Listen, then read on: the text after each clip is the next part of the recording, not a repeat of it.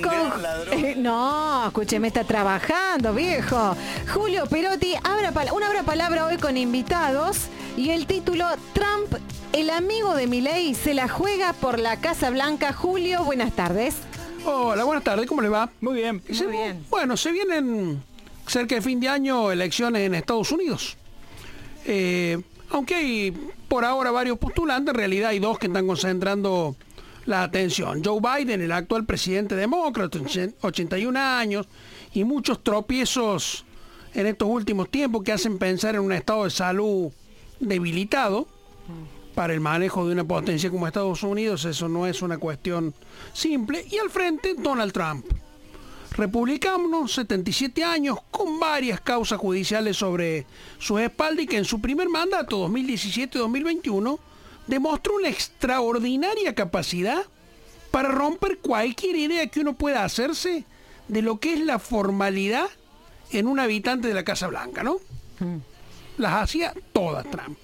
Bueno, en medio de la crisis que, que vive la Argentina, las elecciones en Estados Unidos pueden parecer algo lejano. Sin embargo, la presencia de Javier Milei en nuestra presidencia y su afinidad ideológica y formal con Trump, que tiene un intercambio de saludos incluido de manera reiterada, obviamente nos lleva a mirarla de, una, de un modo mucho más, eh, mucho más cercano, ¿no? Eh, ya ha comenzado el proceso bajo la tradicional forma de primarias y de caucus, que son estas especies de, de asamblea que realizan los partidos. Ahora bien, la cuestión es saber si la situación judicial esta que enfrenta Trump en varios estados le va a permitir participar en todo el proceso. Para que nos cuentes, Cintia Sack, nuestra corresponsal y amiga. Cintia, ¿cómo estás? Buenas tardes. Buenas tardes, buenas tardes a, todos ustedes a la audiencia en Argentina. Sí puede participar, de hecho va primero en estas, en estas instancias de caucus o estas asambleas. En este momento en New Hampshire, que es un estado clave, se están realizando estas, estas primarias o este caucus hay dos candidatos, Nikki Haley y Donald Trump, y Nikki Haley está muy por debajo si esta tarde a las 6 de la tarde cierran las urnas y, Trump gana el estado de New Hampshire, va a ser el candidato del Partido Republicano a pesar de sus causas legales, Julio. Qué valor simbólico que tiene ese estado, ¿no? Recién comienza el proceso y ya lo definen. Sí, eh, ah, recuerden que fue la primera parte fue en Iowa y ya lo ganó Donald Trump. New Hampshire es un estado que le dio también mucha ventaja él para llegar a la presidencia. En gran parte se hizo presidente por lo que ganó en New Hampshire. Él tiene mucho apostado ahí, tiene muchos seguidores, mucha, eh, mucho apoyo en todo sentido de la opinión pública, de los medios, etcétera. Y Nikki Haley también. Nikki Haley es la es su representante de Naciones Unidas, es la representante de Estados Unidos, es una mujer que tiene mucha, mucha experiencia en política, pero que va por, por debajo de Donald Trump. Eh, y hay un dato importantísimo, el gobernador de Florida, Ron DeSantis, se bajó de esta carrera hacia las primarias y eso le da mucha más ventaja a Trump también. Eh, Cintia, te quería preguntar, ¿Qué pasa con la, Constitución Nacional de los Estados Unidos en la tercera sección, la enmienda 14, que habla sobre insurrección, que Donald Trump justamente mm. tiene una causa por insurrección? Eh, algunos dicen que de, confirmarse la insurrección de Donald Trump, esta enmienda 14 de la Constitución de los Estados Unidos lo descalificaría para ser presidente. Eso es verdad, pero todavía no está nada definido. Él tiene seis juicios abiertos, juicios civiles, juicios que, es de, todas clases, tamaños y color, desde evasión de impuestos hasta temas de, de abusos sexuales, hasta todo este tema de la insurrección que todavía se está investigando. El estado de Maine y de Colorado, en, las últimas tres semanas, eh, pidieron a la Corte Suprema que no le permitan a Donald Trump ser presidente, es decir, que no aparezca en la boleta en la boleta como presidente, Maine y Colorado, pero todavía la Corte Suprema no se ha emitido al respecto tampoco. Se está esperando hasta el mes de febrero que haya una definición. Al sacar Maine y Colorado de la posibilidad de Donald Trump a ser presidente, ¿eso le impediría eh, presentarse y ganar?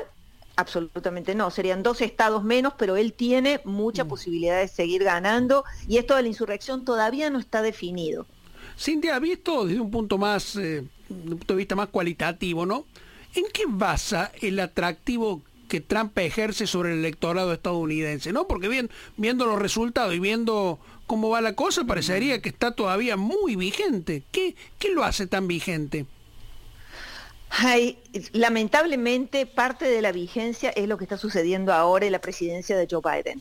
Joe Biden no ha, no ha dado la talla, algo de lo que decías anteriormente, Julio, de, de, la situación física, mental de este señor que está haciendo aguas en muchas áreas, muchos errores, una economía con una inflación histórica para, para Estados Unidos.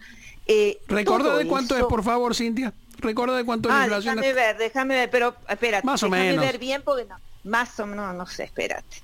Pero No sé seguramente no es como la Argentina. Espérate, te va- vamos, vamos, vamos a hacer una investigación, vamos a ver. Inflación en Estados Unidos ahora.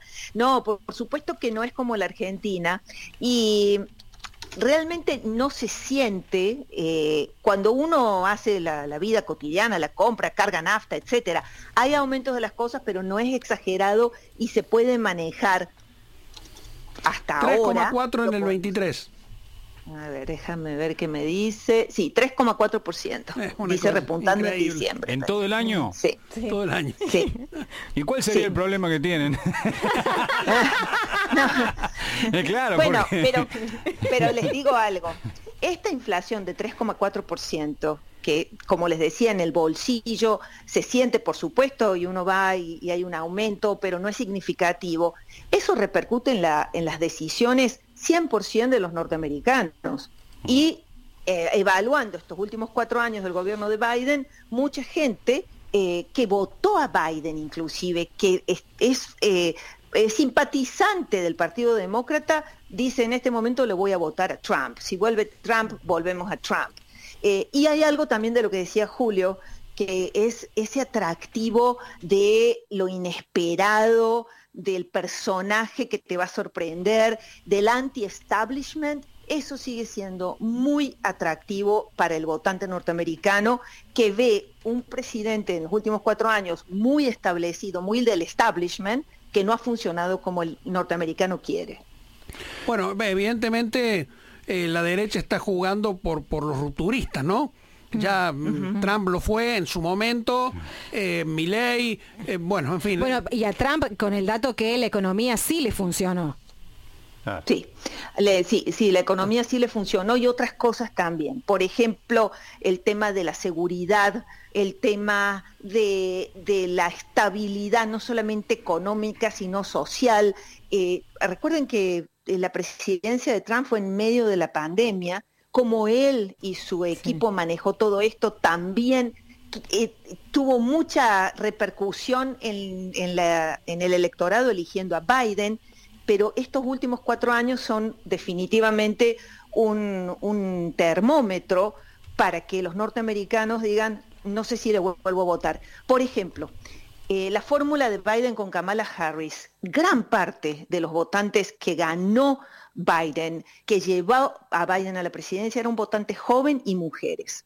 Kamala Harris prácticamente está desaparecida, no ha, dado señales de vida, no ha hecho nada significativo, ah, es un personaje eh, de segunda que ha dejado a más de una persona y a más de un votante con un signo de interrogante, decir, no le volvemos a votar a ellos. Muy bien, muchas gracias, Cintia. Nosotros cuando trabajábamos en la obra, eh, el patrón era el trompa, el Trump, como dice la señora este, Cintia Sack Cintia. de los Estados Unidos. Eh, Cintia, bueno, eh, me parece que da como para que lo sigamos al menos cada tanto tiempo, hagamos una, una evaluación y veamos, porque, bueno, insistimos, esto tiene mucho que ver con lo que puede llegar a ocurrir en la relación que puede pa- pasar a tener Washington con el gobierno argentino. Así que, bueno, muchísimas gracias, Cintia.